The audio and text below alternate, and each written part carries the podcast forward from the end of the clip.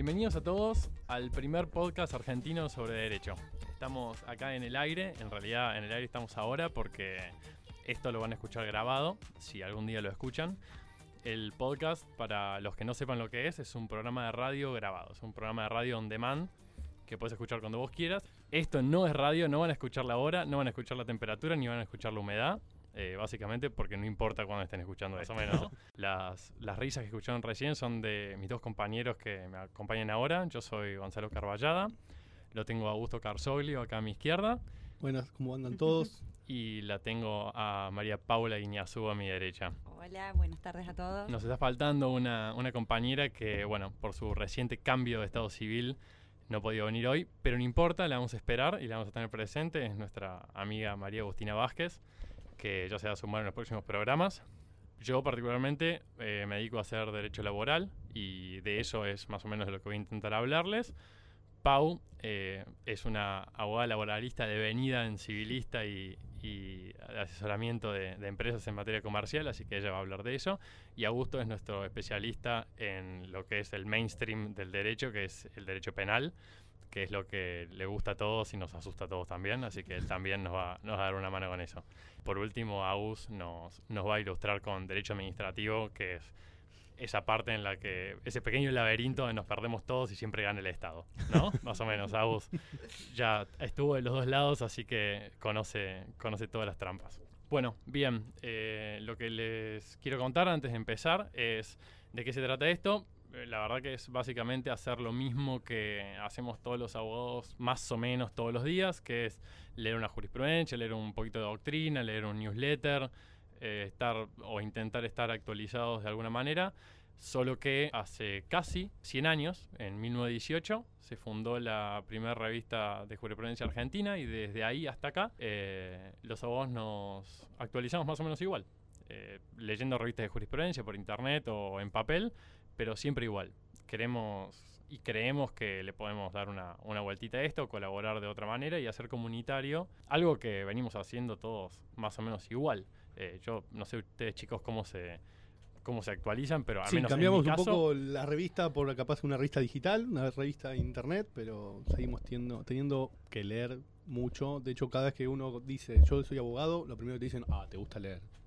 Claro. creo No, que hay que no- me gusta ese- leer. No, no me gusta. Esa es la parte leo que a la entiende. fuerza, leo porque me obligan, porque no hay nada mejor. ¿No hay otra opción para hacer?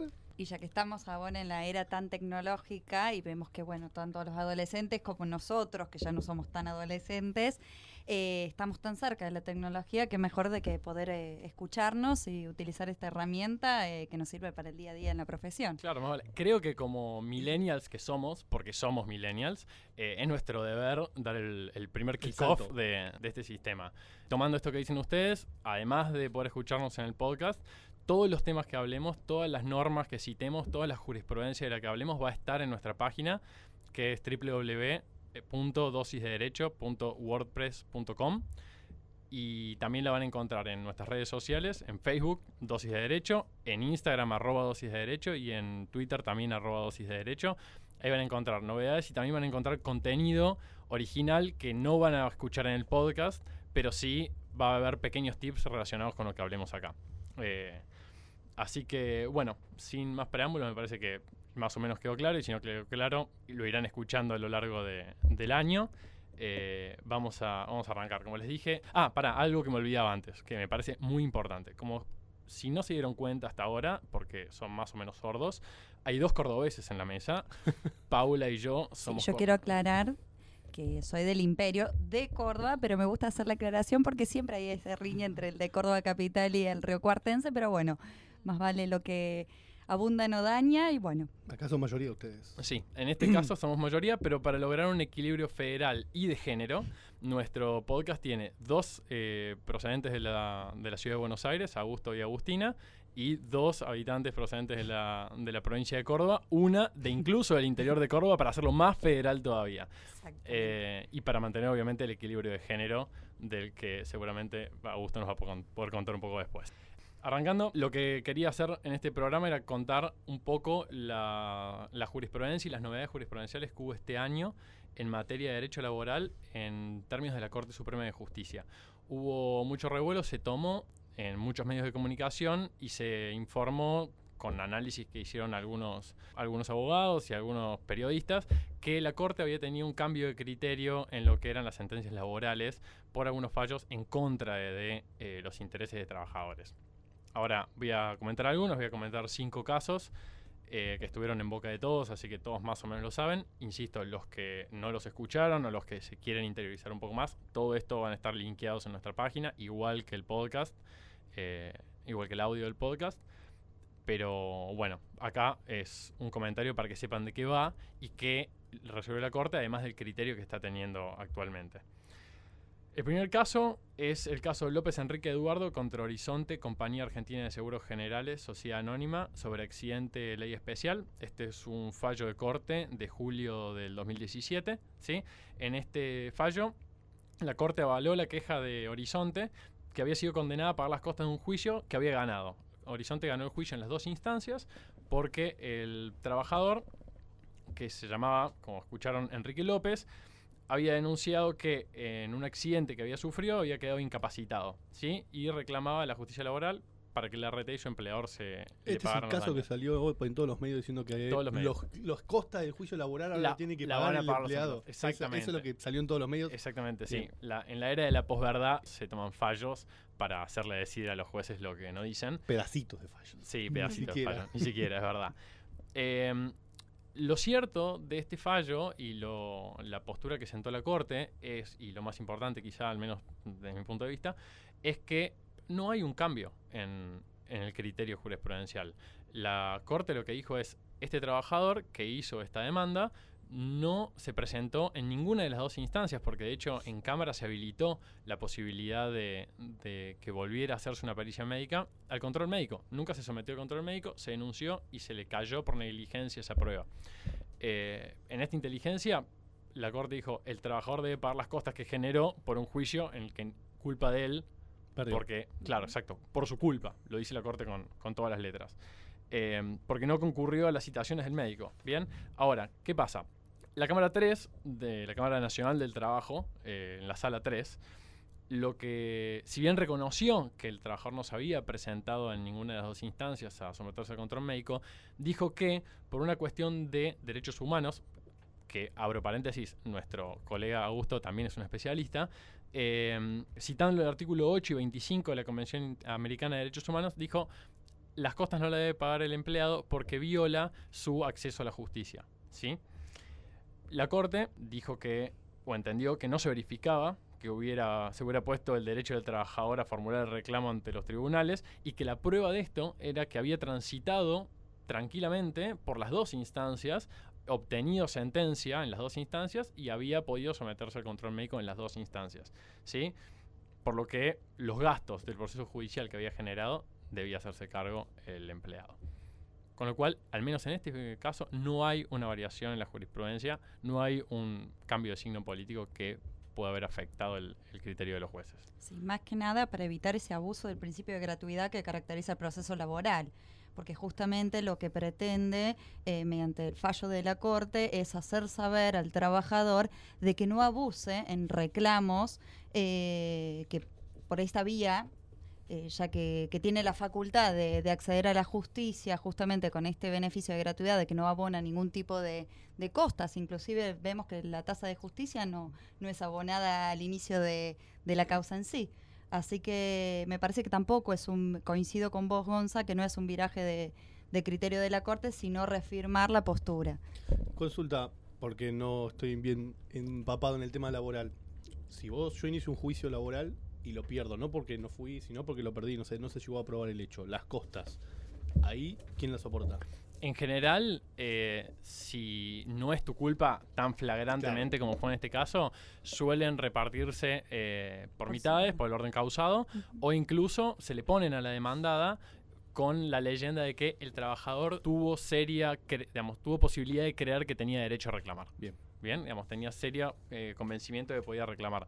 De hecho, lo cita la Cámara en un momento, eh, déjame que chequee acá mis apuntes, Dijo, interpretó que en este caso el actor pudo entender que le, hacía el- le asistía el derecho a reclamar por el accidente padecido, en tanto la demandada reconoció haber recibido denuncia del siniestro y a partir de ese momento haber otorgado las prestaciones en especie correspondientes. O sea, fundado en eso, la Cámara le dio la razón al trabajador en términos de costas. En este caso no se aplicó, pero en otro caso sí se podría aplicar esto. Bien. El segundo caso es Marando Catanilla Graciela contra QBE Argentina RT sobre accidente de ley especial. Este es un caso muy hermoso en el que Catalina Graciela demanda a QBE por la muerte de su marido, ¿sí? Es la viuda, en un accidente laboral. Bien. La, ¿De cuándo es este fallo? este fallo es de septiembre de 2017. ¿sí? La Cámara convalidó la sentencia de primera instancia que eh, le aplicaba una indemnización de 435.103 eh, pesos a la, a la viuda, pero como consideraba ese importe insuficiente, a un paréntesis acá, recordemos que las indemnizaciones de la ley de riesgo de trabajo son indemnizaciones tarifadas, es decir, que se llega a las mismas por una fórmula aritmética, matemática, en la que se pone la edad del trabajador, cuánto era su salario el último año y a partir de ahí se hace un cálculo para, para determinarlo. Este cálculo daba actualizado a la fecha 435.103 pesos con 50, eh, pero como a la Cámara le pareció insuficiente, eh, elevó el importe a 700.000 pesos Redondo, sin ¿Con qué ningún tipo de fórmula. por un criterio de justicia. Entonces, en septiembre de este año, la Corte lo revocó por arbitrario.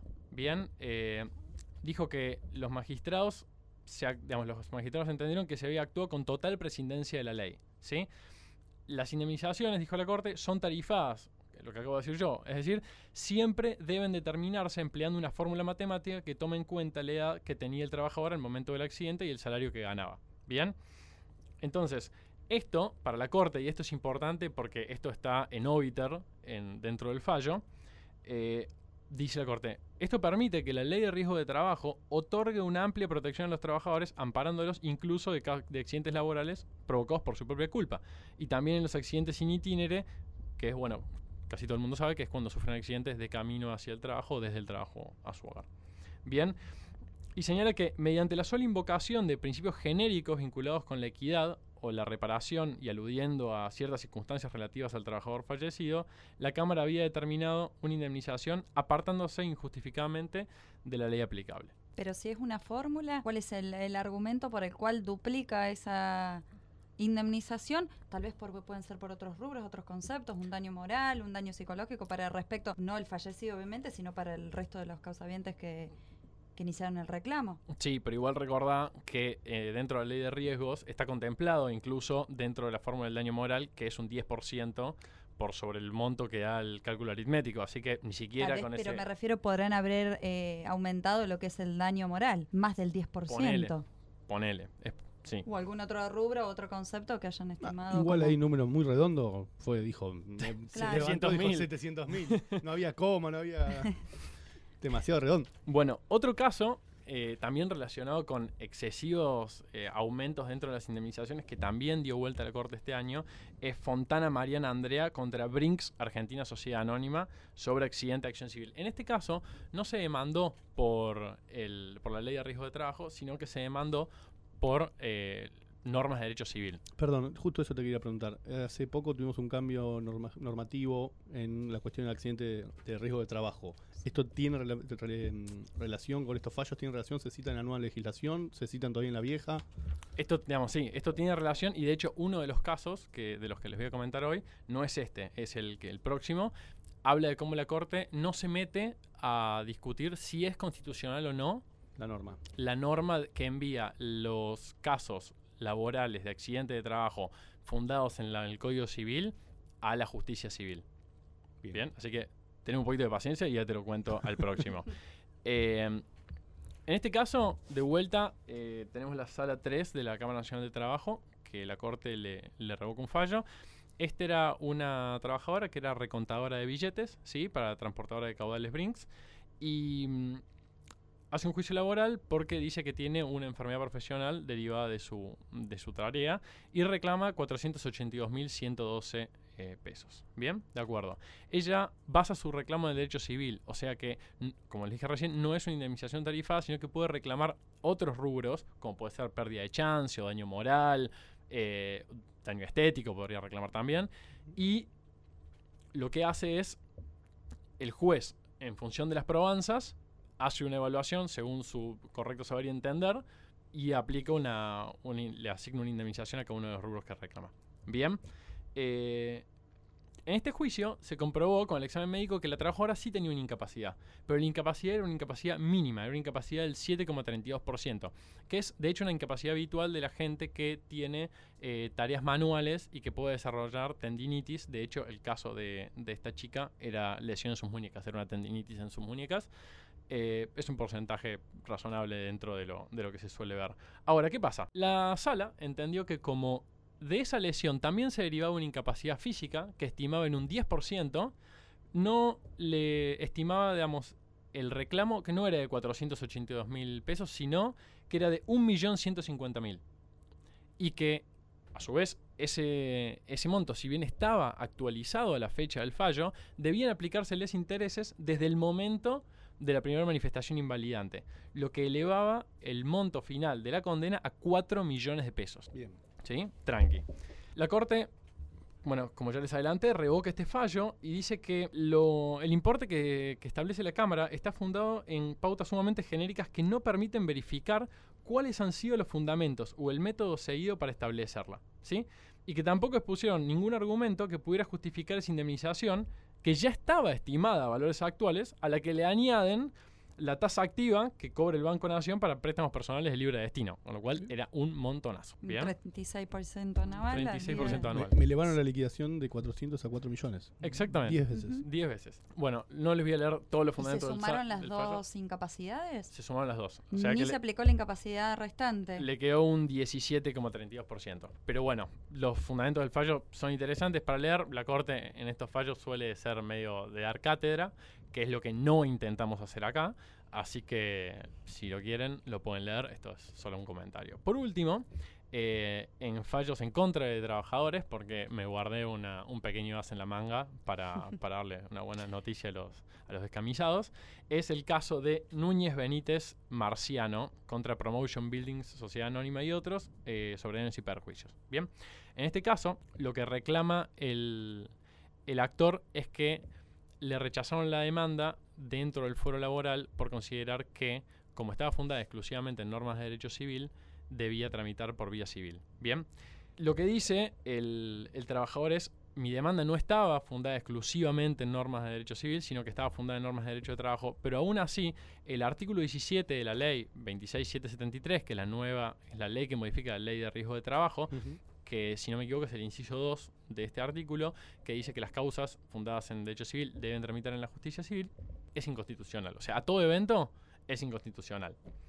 Este fallo es de particular importancia porque es un fallo dividido. La Corte no, tuvo unanimidad y Lorenzetti, Hayton de Lonlasco y Rosenkratz consideraron que por el momento, subrayando el por el momento, no correspondía a la Corte que se pronunciara sobre estas cuestiones. ¿Por qué? Porque el trabajador no había estado impedido de su tutela judicial, porque básicamente su juicio todavía no había empezado. No le ponía fin al juicio ni ponía al trabajador en una situación de privación de justicia, ¿sí? Con lo cual no había razones que justificaran la intervención de la Corte en un pleito que no estaba concluido sino recién iniciado. Bien, ahora la minoría, Maqueda y Rosati, consideraron que la Corte debía tratar el tema planteado, porque dice que la decisión de remitir el caso a la justicia civil sí implicaba un perjuicio para el demandante. ¿Por qué? Porque se lo priva de un fuero que está especializado para entender las demandas que los trabajadores dirigen a los empleadores y que cuenta con un procedimiento diseñado para garantizar la gratuidad para el trabajador, esto que contabas vos hace un rato, Pau, con el tema de la tasa de justicia, y la rápida solución de los conflictos. Acá hago un paréntesis enorme sobre la rápida solución de los conflictos que eh, en casi todo el país, yo al menos tengo noticias de Córdoba y Tucumán, eh, además de provincia de Buenos Aires y Ciudad de Buenos Aires, pero en dónde fue este fallo, la Justicia Nacional del Trabajo, que tiene 80 juzgados, tiene menos de la mitad de los jueces. Lo cual ya se pueden imaginar la velocidad que tramitan esas Igual causas. me llama la atención, disculpame Gonza que, te interrumpa, pero ¿cómo es posible? Tal vez eh, fue un error o en cuanto el derecho a fundar, me, me, imagino que si bien los hechos, el relato de los hechos puede hacer una mención a lo que es el derecho laboral, ¿puede tratarse de un error del colega al momento de fundar el derecho para que directamente haya un rechazo de la justicia laboral? Mira, en, al menos en mi experiencia, el, hay, la mayoría de los, de los abogados defensores plantean la, la, incompetencia, la incompetencia eh, por la norma en la que está fundada y después la Cámara suele darlo vuelta y suele enviarlo a la justicia del trabajo. Así que es posible que no haya estado tan claro eh, como estaba fundada la demanda. El relato y además al momento de fundarlo no debe haber estado claro porque Ah, hay varios casos en donde al momento de fundar hay colegas donde no especifican bien eh, a qué área corresponde y eso también presta confusión. También con el tema en el foro comercial y civil se, se suscita lo mismo. Claro, sí. Bueno, igual en este caso no, no, lo podemos saber, pero es una posibilidad. Como último comentario este que me parece interesante, los jueces dijeron que el artículo 14 bis requiere que la tutela preferencial para quienes trabajan en relación de dependencia que la Constitución Nacional encomienda al Congreso no quede circunscrita solo al reconocimiento de ciertos derechos, sino que además se asegura al trabajador la posibilidad de obtener una eficaz defensa de tales derechos. O sea, no solamente el fondo, sino también la forma, no solo, también, no solo la cuestión de, derechos sustantivos, sino el procedimiento, también hace a la defensa de los derechos del trabajador que tienen jerarquía constitucional. Bien.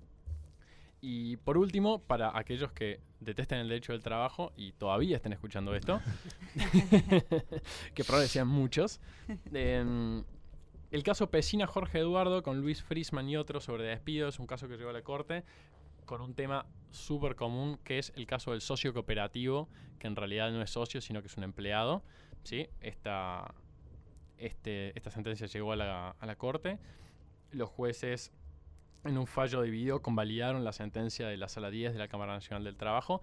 Hago un paréntesis acá, que es que traje solo fallos de la, de la Cámara Nacional de Trabajo que confirmaron o revocaban, no porque me olvide de mis raíces del interior, sino porque este año no hubo al menos en, materia laboral, que yo haya encontrado así casos resonantes eh, que hubiese tratado algún Tribunal Superior de Justicia Corte Suprema de Justicia del Interior, pero no, no va a ser lo habitual, ni mucho menos. Bueno, lo que dicen los jueces es que era un claro intento de fraude laboral para esconder detrás de la pantalla una cooperativa, un, trabajador que lo asignaban a cumplir tareas en una, en una persona jurídica que contrataba estos los servicios de esta cooperativa.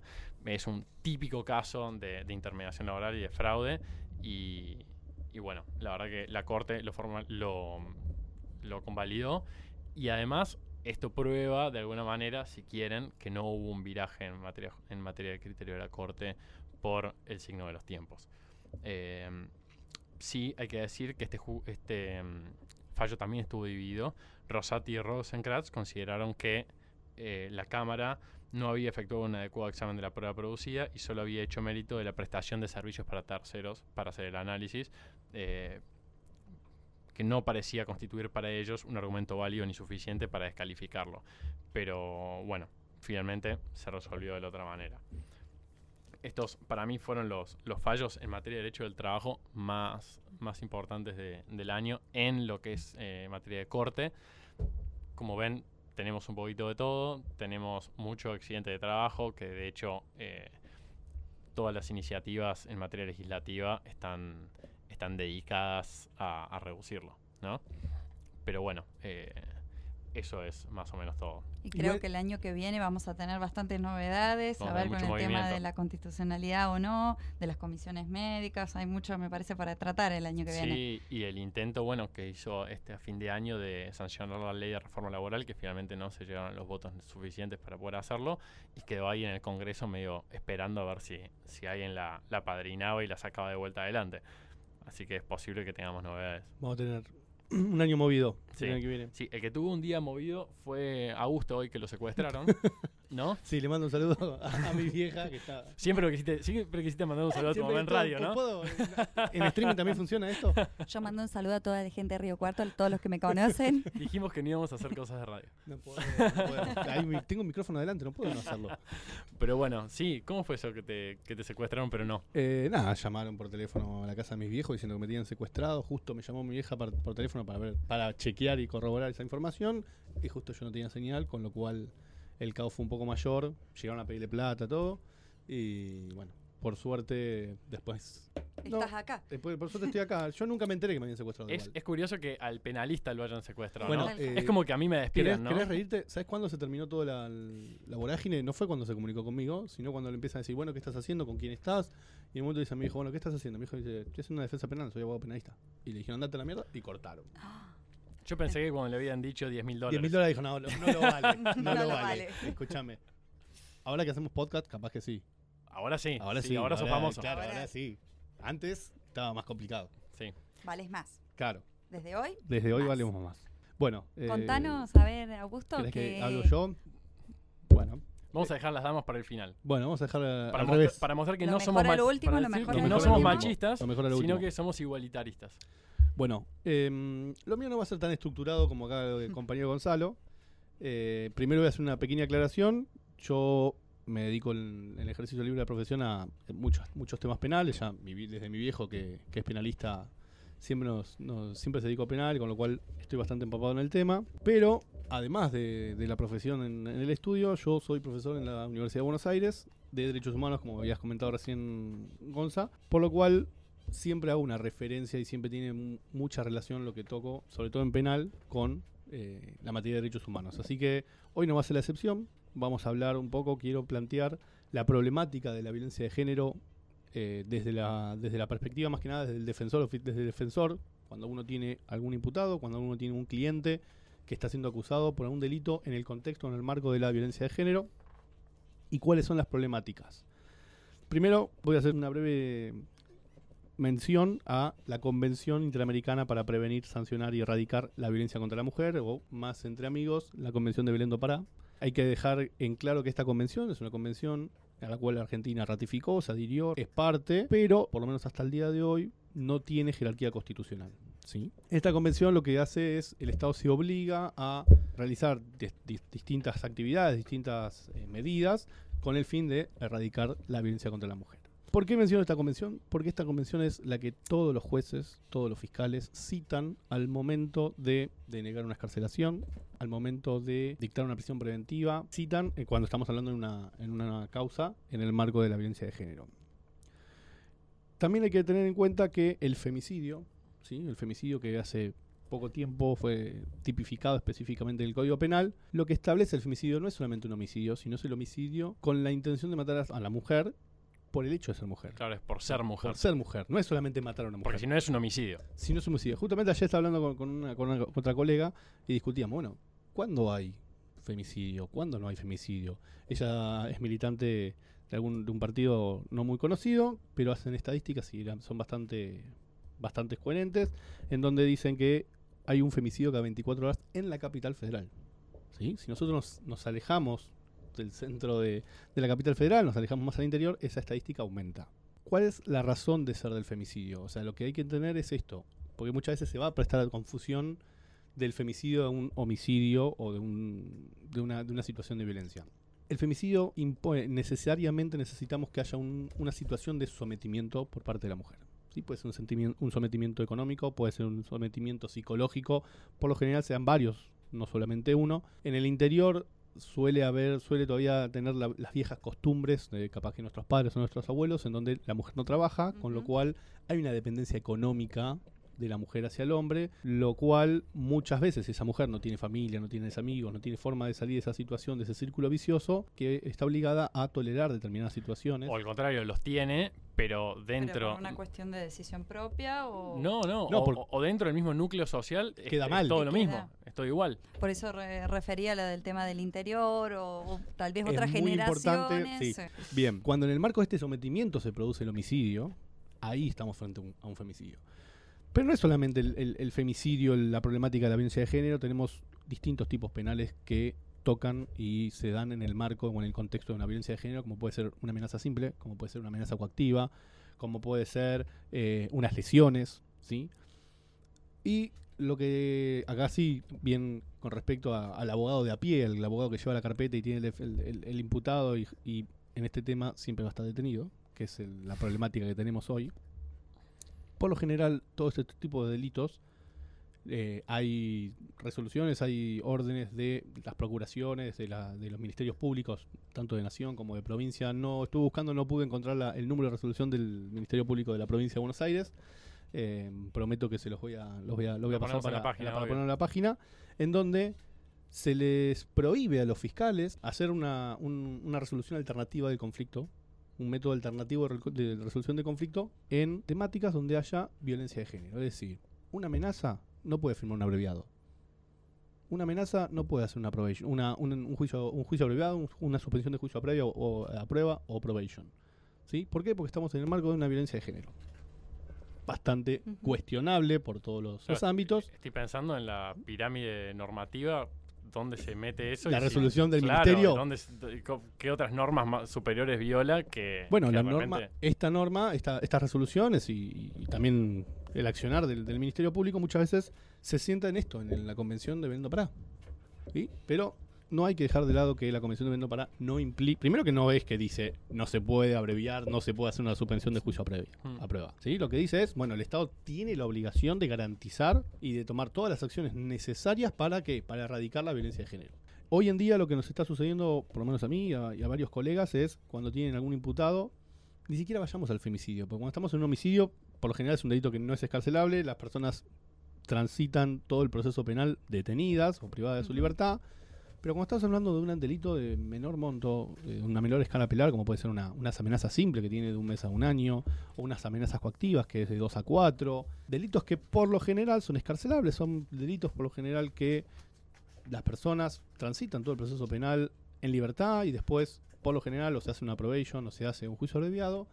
En este caso, si estamos en el marco de una violencia de género, no se efectúa. Lamentablemente no tengo una solución al tema. No es que yo digo, no, bueno, a- hay que plantear, y esta es la problemática que tenemos hoy. Indudablemente, la problemática de la violencia de género existe, y es, o sea, tampoco quiero que mañana escuchen el podcast las mujeres y dicen, no, porque él no, está en contra de la política. No, bajo ningún punto de No, no, vista. al contrario, digamos. De hecho, eh, lo que estaba pensando cuando decía recién, uno piensa en el femicidio como la problemática y probablemente ese sea la, eh, el punto más álgido del- de, de la situación, ¿no? Se mueren una mujer eh, cada Cada 24, 24 horas, ¿eh? culpa de esto. Pero, digamos, si tenemos en cuenta la cantidad de otras situaciones, amenazas coactivas, eh, de repente, digamos, eh, daños o amenazas, qué sé yo, la cantidad de mujeres que sufren actualmente o que han sufrido en algún momento, digamos, se, mul- se multiplica de manera eh, Ah, geométrica. Totalmente. el- Pero el a ver si, te hago una consulta a ver si, si es correcto. La persona, por ejemplo, en este caso una mujer, se presenta ahí en la Valle, que es eh, al 1200, donde se encuentra o hay una oficina. Yo me presento, manifiesto que me están amenazando, una simple amenaza, dando los datos del supuesto amenazante. A ver, no es que vos vas a hacer la denuncia y ya lo detienen y queda preso de por vida, pero sí hay todo, se, se activa todo un aparato judicial Sí. a nivel nacional en donde, eh, bueno, se, se- se- llama un asistente social Sí. y se ve la situación. Obviamente, dependiendo de la gravedad de la situación, ameritará o no ameritará la detención de, de esta persona. Pero una vez que ya está, o sea, que ya hay, que hay alguna, algún contexto o hay alguna situación en donde la persona la detiene, no sé, porque cayó la policía y eh, encontró a la mujer o golpeada o en una situación caótica, entonces lo detiene a la persona, es muy posible que lo conviertan esa aprehensión en detención y después posiblemente en prisión preventiva. ¿sí? Esto es, es, es lo que está lo que está sucediendo hoy. Estamos bastante, por suerte nos da trabajo, pero hay que, hay que ver también el lado ¿Y esto positivo. hace, hace años o No, más esto- que nada del último año? No, más que nada los últimos dos o tres años en donde hubo esta, esta problemática explotó. Eh, hablaba también ayer con, con- con esta- con mi amiga y le decía, pero no es que la, la violencia de género empezó ahora. No, no, No, por no. eso digo, aclaremos que eh, queremos tener trabajo, no queremos tener trabajo de esto. No, totalmente. Pero no es que no queremos tener trabajo de esto porque no queremos que se proteja a las mujeres, sino porque queremos que el, eh, la No exista violencia la de la mujer no exista más. Totalmente. Exactamente, sí. Eh, yo creo que acá el problema que tenemos eh, fuerte con este, con, esta, con este tema es es muy difícil solucionar una problemática de esta naturaleza desde el derecho penal. Como vos dijiste bien al principio, dijiste lo que todos queremos y a todos nos da miedo el derecho penal. Bueno, hay una conciencia social en donde piensa que el derecho penal soluciona todo. Eh, vos tenés que cobrar una, una plata y no, no, porque te voy a demandar por daños y perjuicios civil, nadie se mueve. Dice, no, te voy a hacer la denuncia penal y ahí No, no, bueno, ¿cómo lo arreglamos? Y no funciona así el derecho penal. El derecho penal no va a solucionar ninguna problemática. Cuando el derecho penal llega, ya es tarde, Tarde, ya tal están cual. muertos. ¿Sí? El derecho penal es persuasivo, trate de persuadir las conductas de las personas, pero no va a solucionar la violencia de género. Por más que nosotros metamos preso a todas las personas que alguna vez dijeron algo malo contra una mujer, no lo vamos a solucionar. Indudablemente necesitamos que haya un accionar desde otro punto de vista del Estado, con asistente terapéutico, con asistente social, psicólogos. Por ejemplo, en el ámbito de la ciudad de Buenos Aires, que tiene alguna competencia en materia penal para delitos menores, como puede ser las, las amenazas simples, ahí sí hay eh, suspensión de juicio a prueba, en donde le hacen al imputado o al denunciado, le hacen someterse a un tratamiento psicológico, a un tratamiento psiquiátrico y a toda la familia, porque de vuelta no es una sola situación de que hay una sola persona violenta, no es que el hombre es violento. Muchas veces en esta situación la mujer está sometida, no físicamente, sino que está sometida a esa situación y reincide, vuelve a juntarse con la expareja. Tenía una amiga que tuvo problemas con el novio, que le pegó, le pegó el novio, fue, hizo la denuncia, todo, bueno, restricción, todo perfecto. A los 20 días me llama y me dice, no, me volvió a pegar. Y yo, pero ¿cómo? No, bueno, nos juntamos para charlar.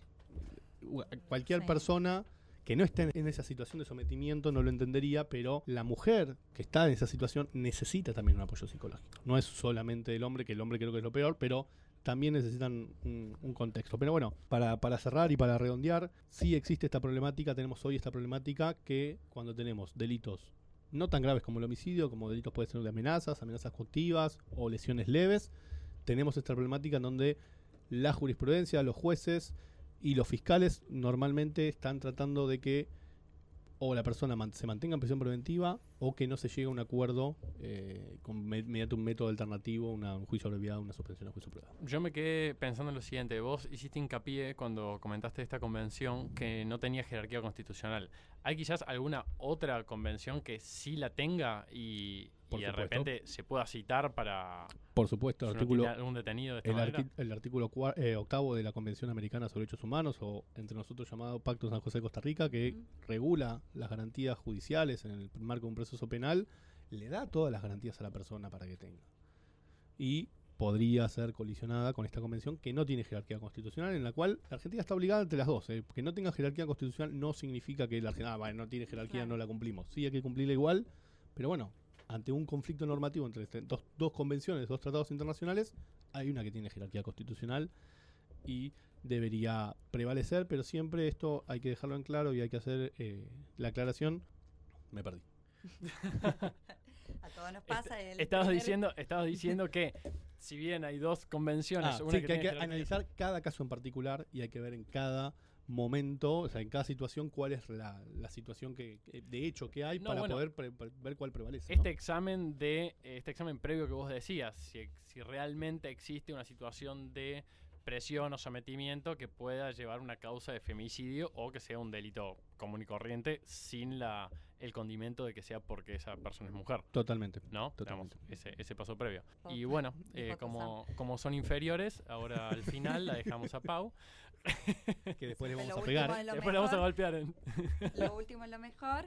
Pero bueno, eh, como bien Gonza dijo, yo me dedico a asesorar eh, compañías. Eh, actualmente estoy asesorando a un grupo económico, así que tengo de todos gustos y colores y diversos temas del día a día.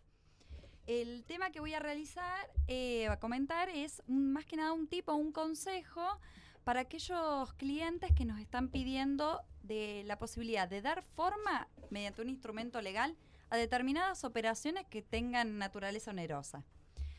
Cuando un cliente nos pregunta, tengo que formalizar una locación de servicios, o una compraventa de inmuebles o alguna transferencia de bienes, lo que inevitablemente le contestamos es, bueno, realizamos un contrato.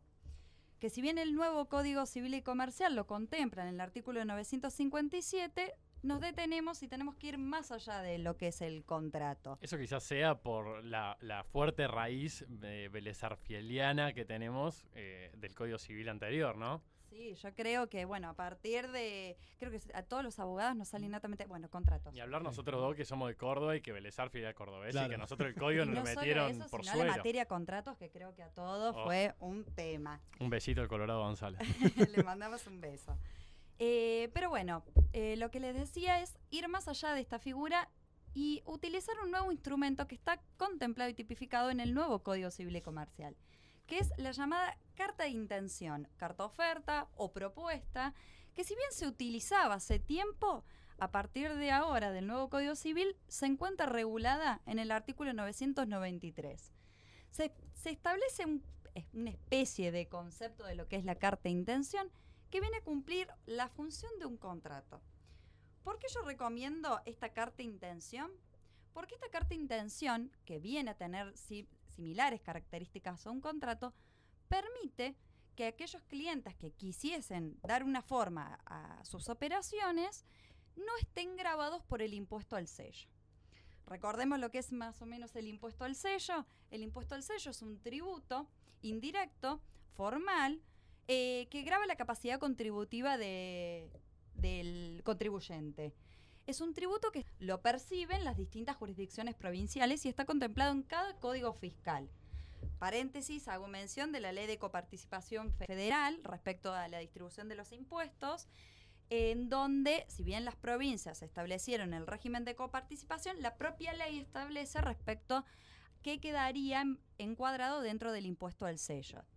Hay un artículo dentro de esa ley de coparticipación, que es la ley 23.548, que luego la, voy a, la vamos a agregar en la página, es del año 1988. En su artículo 9, el inciso B puntualmente, especifica cuáles son los límites para que quedase encuadrado dentro del impuesto al sello. ¿Por qué, recapitulando, por qué recomiendo la carta de intención eh, en vez del contrato? Porque además de asesorar empresas y brindar ese encuadre legal, lo que debemos hacer como profesionales es también ahorrar. Ayudar a nuestro cliente a evitar erogaciones, evitar costos que son innecesarios. Si la carta de oferta cumple la misma función que, que el contrato, ¿por qué no utilizar este instrumento que ahora está contemplado en el Código Civil? Sí, y te interrumpo que además de hacerles ahorrar a nuestros clientes, les tenemos que mostrar que les estamos haciendo ahorrar. Por supuesto. Que no es menor. Para nada. Uno En tiene que le haces ahorrar, no, le decís, mis honorarios son gratis. Claro. Yo te los, te los estoy ahorrando de este Uno lado. rinde cada carta de documento y bueno, el- sabemos que el impuesto al sello puede grabar entre un 1 y un 5% de, de la cuantía de, de la operación. Claro, y dependiendo qué es lo que sea, puede ser un Si montón de estamos plata. hablando de una compraventa, una transferencia. Bueno, eso varía bastante, creo que en la economía de nuestro cliente. Tacho de los auspiciantes de las agencias de recaudación provinciales. Sí, ¿no? sí. No- Eh, por ahora no tenemos ninguno, pero si algún Pero auspiciante eh, tentativo está escuchando esto, pueden hablar con nosotros. pero luego les voy a comentar, porque son ansiosos los dos, que las provincias se comprometieron a derogar este impuesto. ¿Cuándo? En el 93, en el año 93, el pacto fiscal. Al día de la fecha no lo derogaron, el año 93 se comprometieron y lo que pretenden por lo menos es tratar de limitar el encuadre del impuesto. Pero ahora con la nueva reforma tributaria, las provincias no se habían comprometido en... Se comprometieron, pero todavía lo siguen O percibiendo. sea, sigue el mismo compromiso del 93. ¿Por Sigue el mismo no me compromiso. Y aparte el compromiso era de derogación absoluta. Claro. Ahora lo han disminuido a colocar ciertos límites, que obviamente son los límites que se mantienen, de en este caso en el tributo, que es la onerosidad, la territoriali- territorialidad y la obligatoriedad. ¿Con respecto a qué? ¿Por qué? Porque el tributo de- del impuesto al sello lo que hace es grabar esas operaciones y son recaudadas por, bueno, en este caso por ARBA, si nosotros entramos en la página, es en la página de ARBA, transferencia de gratuita de bienes y está la posibilidad de descargar el formulario para poder abonar el tributo. No es que nosotros nos van a venir y nos van a obligar a pagarlo, pero si tenemos algún tipo de controversia o algo judicial es el propio juez que nos dice que lo abonemos. Caso contrario, rechaza la demanda. A ver, lo que quiero decir, la falta de pago del tributo no va a afectar a la validez o no del contrato o de la carta de intención. Obvio. ¿Por qué digo la carta de intención no queda encuadrada en este, este tributo? Porque le falta un requisito. Para que el impuesto al sello grave la operación, tiene que basarse en un solo documento. La carta de intención, como bien la palabra le dice la carta, es una carta que envía un oferente que tiene una especie de formato que luego en la página voy a subir un modelo para que tengamos todos los colegas que necesiten asesorar eh, a, clientes de- en, en este aspecto. Por ahora es gratis. eh, los Por modelos, ahora es gratis los modelos, aparte los he elaborado Minuciosamente. exactamente. Con tu pluma. Eh, pero la carta de intención, como bien la palabra lo dice, es una carta que envía el oferente hacia el destinatario, en donde se establecen los términos y condiciones como un contrato normal, pero la diferencia que tiene es que falta la firma de una de las partes, el destinatario. Se suelen eh, colocar distintas cláusulas a la hora de aceptar esa carta de intención. O puede ser un depósito, o una transferencia, o que esté sujeta a una nota expresa de aceptación. Yo por lo general recomiendo a la hora de asesorar una nota aparte donde surge expresamente que la del destinatario acepta en su totalidad todos los términos y condiciones de la carta oferta. ¿Por qué? Porque ante cualquier eventualidad, alguna discusión de las cláusulas o alguna controversia respecto de las mismas, tengo aceptada en su totalidad y por todas las causas por parte del destinatario. Viajo un poquito a, a las clases de Derecho Romano de la, de la Católica de Córdoba y, y sería como que el consentimiento, el consentire, es en otro documento, digamos, está en otro lado. Exactamente, pero justamente lo que el impuesto al sello establece es que solamente se tiene que votar en una sola documentación. Si yo tengo un documento que sería la carta oferta y la aceptación en otra nota, son dos documentos. Ahora, qué raro O que... un depósito. Qué raro que después de la modificación del Código Civil, que ya van un par de años de eso, eh, aunque salvo mm, eh, Pau, ninguno de los dos lo leyó, eh, digo, no se haya modificado para también grabar las cartas oferta, ¿no? No, lo, Curioso. lo que pasa que el nuevo Código Civil lo que hace es contempla la carta oferta que ya se utilizaba.